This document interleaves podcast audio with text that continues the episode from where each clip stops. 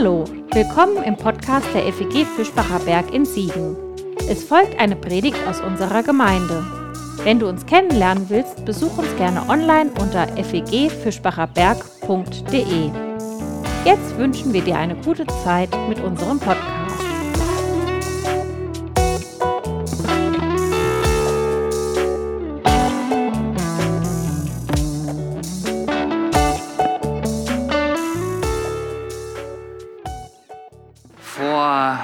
Ungefähr zwei Jahren, als die Pandemie so auf dem Höhepunkt war, Lockdowns, hier war wahrscheinlich auch bei Ihnen und bei euch der Laden dicht, da fing ein neues Wort an, die Runde zu machen. Ein Wort, das eigentlich nicht alberner klingen könnte, das aber dennoch einen ernsten Hintergrund hat. Dieses Wort fand man plötzlich vor allem im Mund derjenigen Menschen, die misstrauisch waren, skeptisch waren gegenüber der Corona-Politik und die eine große Verschwörung witterten, irgendwas mit Bill Gates oder äh, anderen Gruppen, die dahinter stecken sollten. Dieses Wort, das plötzlich Konjunktur hatte, war Schlafschafe. Schlafschafe. Das klingt erstmal putzig, wenn ich mir so ein kleines Schlafschaf vorstelle. Es war aber eigentlich nicht nett gemeint. Schlafschafe, das sollten diejenigen Menschen sein, die sich einlullen lassen von den Mainstream-Medien. Schlafschafe, das sollten die sein, die brav alles mitmachen, was so bestimmt wurde. Masken tragen, Abstand halten, Corona-App aufs Handy laden, irgendwann auch impfen lassen.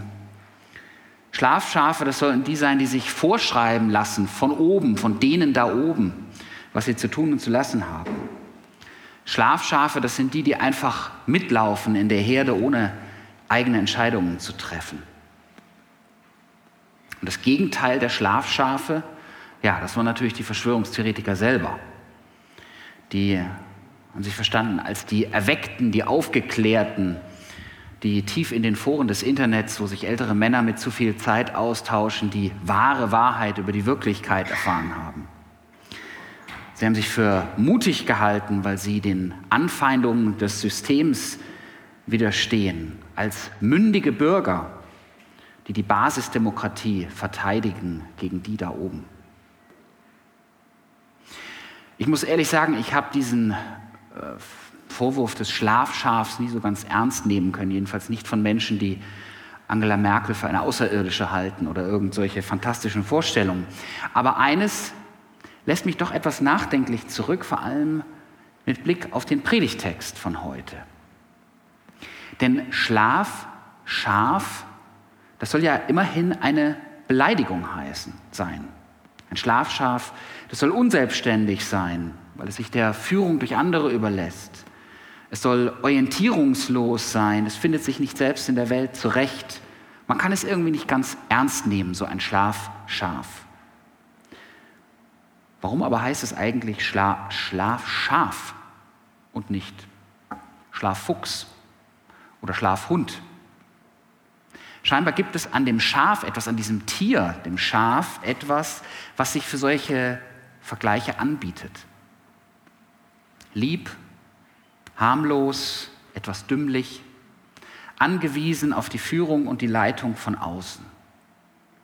Natürlich, Schafe stehen auch für Reinheit, für Unschuld. Deswegen sind sie das klassische Opfertier in der Bibel. Aber man kann sie eben auch nicht so ganz für voll nehmen. Es gibt ein berühmtes zoologisches Standardwerk aus dem 19. Jahrhundert, Brems Tierleben. Es war in Deutschland weit verbreitet und hat den Deutschen das Tierwissen nahegebracht. Und dort heißt es über das Schaf, wenig schmeichelhaft, das Hausschaf ist ein ruhiges, geduldiges, sanftmütiges, einfältiges, willenloses, mit einem Wort ein höchst langweiliges Geschöpf. Im Übrigen bekundet das Schaf eine geistige Beschränktheit, wie sie bei keinem Haustiere weiter vorkommt. Es begreift und lernt nichts, weiß sich deshalb auch nicht allein zu helfen. Nähme es der eigennützige Mensch nicht unter seinen ganz besonderen Schutz, es würde in kürzester Zeit aufhören zu sein. Harte Worte über das putzige Schaf. Aber wenn wir ehrlich sind, so weit vom Image des Schafes ist es nicht entfernt. Wir finden die Schafe zwar süß und goldig, aber selbst als Schaf bezeichnet zu werden, ist kein Kompliment. Und auch diejenigen, die vielleicht Fans von Sean das Schaf sind und Widerspruch erheben mögen, werden verstehen, naja, Sean das Schaf, der Witz an dem Schaf ist natürlich, dass es das einzig kluge Schaf in der ganzen Herde ist. Ne? Der Rest ist dumm und blökt und nur ein Schaf kommt auf kluge Ideen. Es ist also nicht ganz so unproblematisch, dass die Bibel voll ist mit Bildern von Hirten und Schafen und dass sie mit den Schafen meistens uns meint, nämlich die Gläubigen. Ich denke an Psalm 23, den wir vorhin gebetet haben. Das Bild von dem Hirten, der uns mit dem Stab durchs finstere Tal führt. Und wir als Gläubige sind natürlich die, die Führung und Leitung von außen brauchen. Ich denke an das Gleichnis vom verlorenen Schaf, das der gute Hirte die 99 stehen lässt. Und wieder sind wir die Schäfchen in die Irre gegangen und orientierungslos. Ich denke an Jesus, der von sich sagt, ich bin der gute Hirte und ich lasse mein Leben für die Schafe. Für die, die scheinbar ihr eigenes Leben nicht im Griff haben. Und dann auch noch dieses Gespräch zwischen dem auferstandenen Jesus und Petrus am See Genezareth. Ich lese unseren Predigtext aus Johannes 21. Als sie, die Jünger, gegessen hatten, sagte Jesus zu Simon Petrus, Simon, Sohn des Johannes, liebst du mich mehr als diese? Er antwortete ihm, ja Herr, du weißt, dass ich dich liebe. Jesus sagte zu ihm, weide meine Lämmer. Zum zweiten Mal fragte er ihn, Simon, Sohn des Johannes, liebst du mich? Er antwortete ihm, ja Herr, du weißt, dass ich dich liebe. Jesus sagte zu ihm, weide meine Schafe. Zum dritten Mal fragte er ihn, Simon, Sohn des Johannes, liebst du mich? Da wurde Petrus traurig, weil Jesus ihn zum dritten Mal gefragt hatte, liebst du mich? Er gab ihm zur Antwort, Herr, du weißt alles. Du weißt, dass ich dich liebe. Jesus sagte zu ihm, weide meine Schafe. Wenn wir genau hinsehen, müssen wir sagen, dieser Text dreht unser Schäfchenproblem noch eine Umdrehung weiter. Denn was wir bis dahin aus der Bibel kennen, das ist, dass von Gott als dem Hirten die Rede ist und von uns Menschen als den Schafen. Der Herr ist mein Hirte, kein Mensch, sondern Gott. Oder Jesus ist der gute Hirte, er sucht die verlorenen Schafe. Aber hier in diesem Gespräch passiert es, dass Jesus Petrus, einem Menschen, die Aufgabe des Hirten übergibt. Und die Gemeinde verwandelt sich in die Schafe, in die Schafe dieses menschlichen Hirten. Und so finden wir das Bild dann auch konsequenterweise im ersten Petrusbrief wieder, wo es in Richtung der Gemeindeleiter heißt, 1. Petrus 5, Vers 2, weidet die Herde Gottes, die euch anbefohlen ist. Fühlt ihr euch so, wie ihr hier vor mir sitzt, als Schafe? Sehnt ihr euch nach einem Hirten, der euch im Leben zeigt, wo es lang geht?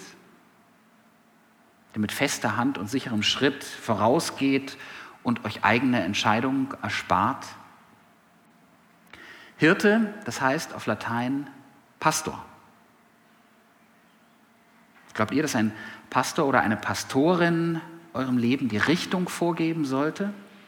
Dass ein Pastor oder eine Pastorin sonntags hier von vorne den Schäfchen, die da sitzen, sagt, was richtig und was falsch ist, wie man sich zu verhalten hat, damit man nicht in die Irre geht? Ganz ehrlich, ich hoffe, es ist nicht so. Ich hoffe, dass ihr euch bei dem Gedanken an Gemeinde und Kirche vor eurem inneren Auge keine Schafherde vorstellt, die treu und dankbar einer hauptangestellten Kirchenperson hinterhertrottet.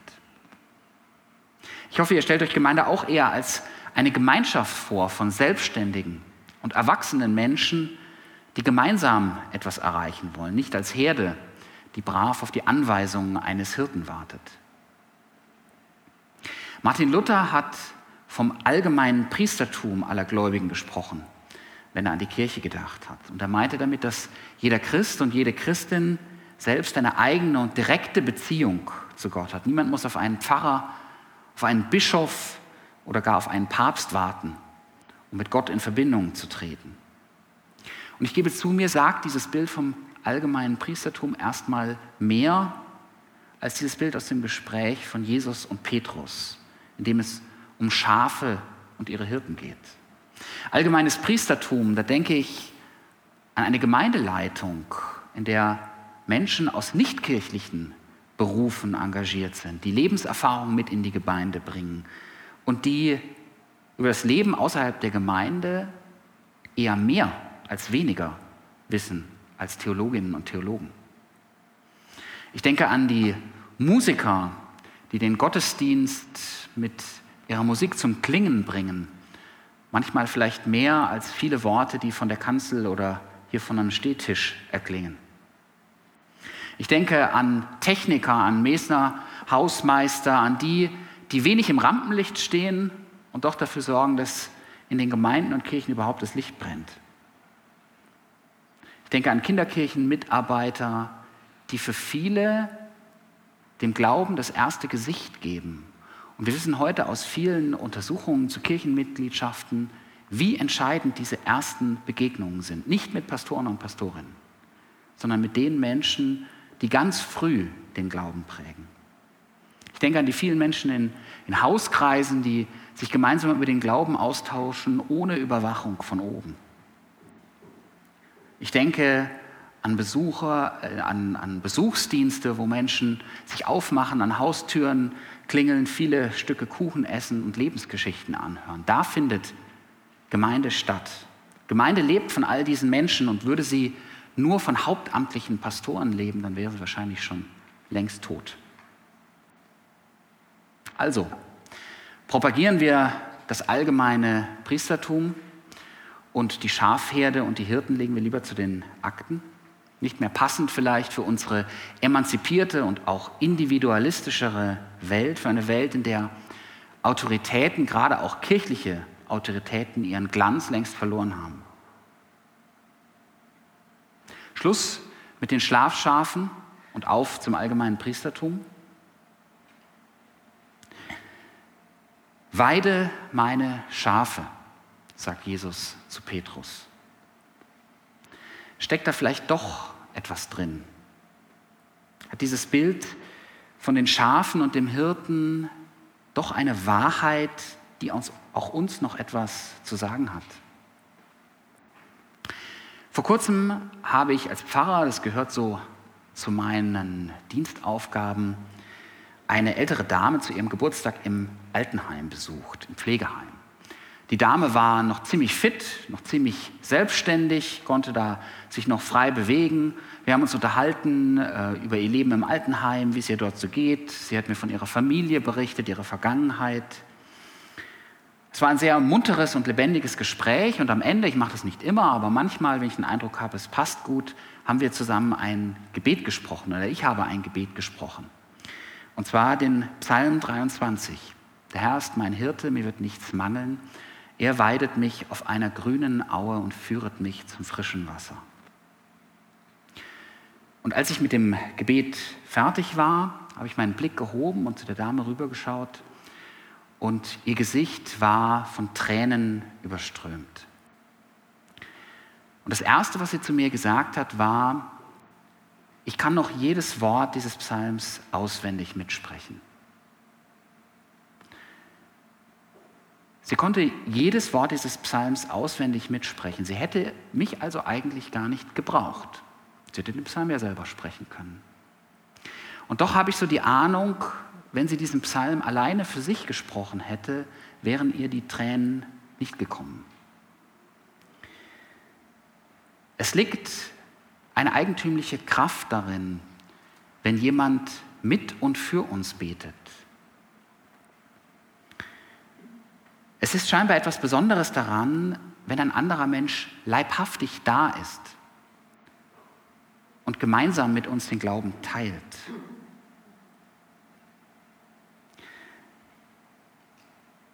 Wir können uns zu den Quellen unseres Glaubens, zu den Quellen unserer Spiritualität immer auch alleine aufmachen. Aber scheinbar liegt noch mehr darin, wenn wir von anderen auf dem Weg zu diesen Quellen begleitet werden, ja manchmal vielleicht sogar geleitet werden.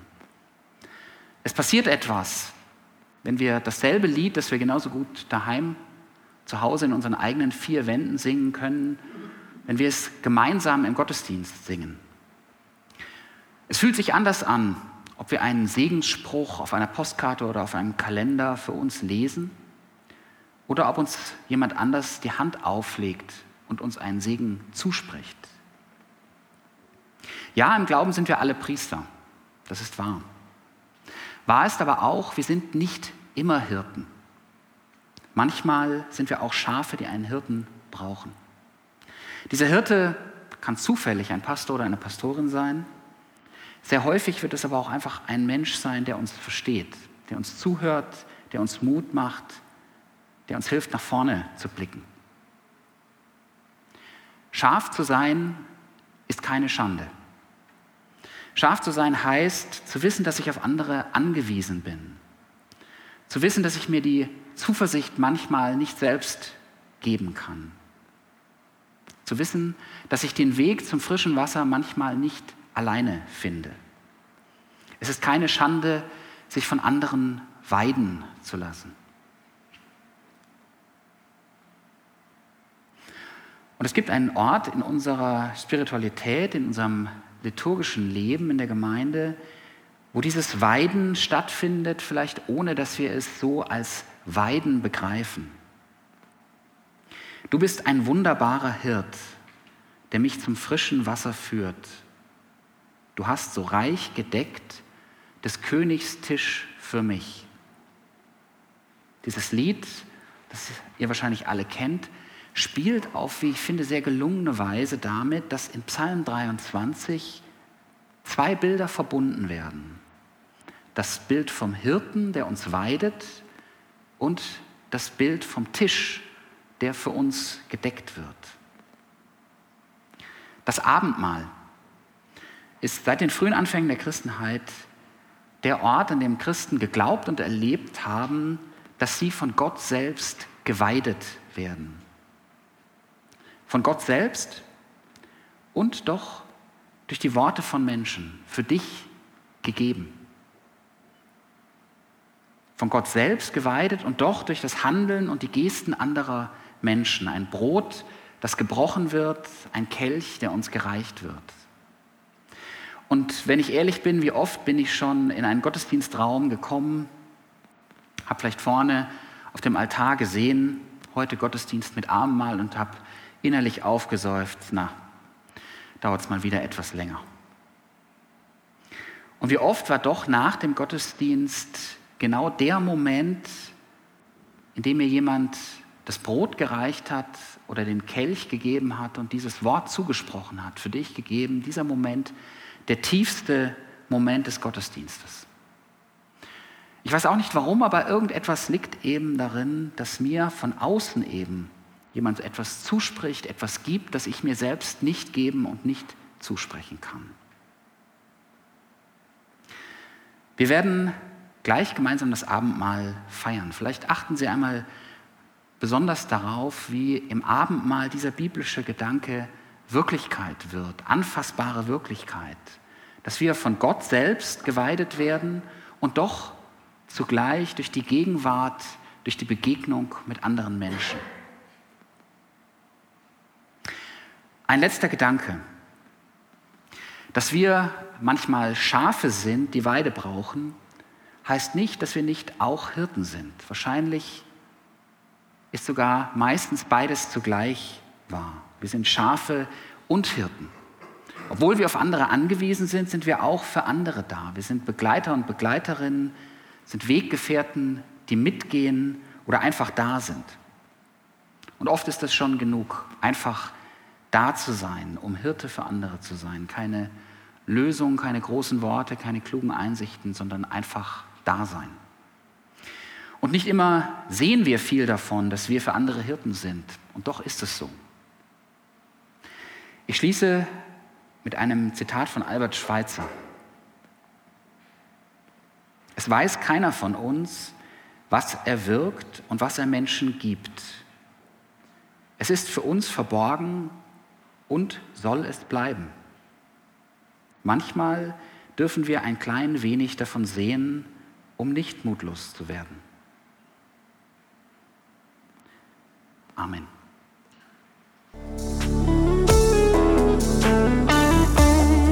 Das war's für heute. Um keine neue Folge zu verpassen, kannst du den Podcast einfach auf deinem Smartphone abonnieren. Mehr Informationen findest du unter fegfischbacherberg.de. Wenn es dir gefallen hat, lass uns gerne einen Kommentar oder eine Bewertung da und sag es weiter. Tschüss und vielleicht bis zum nächsten Mal.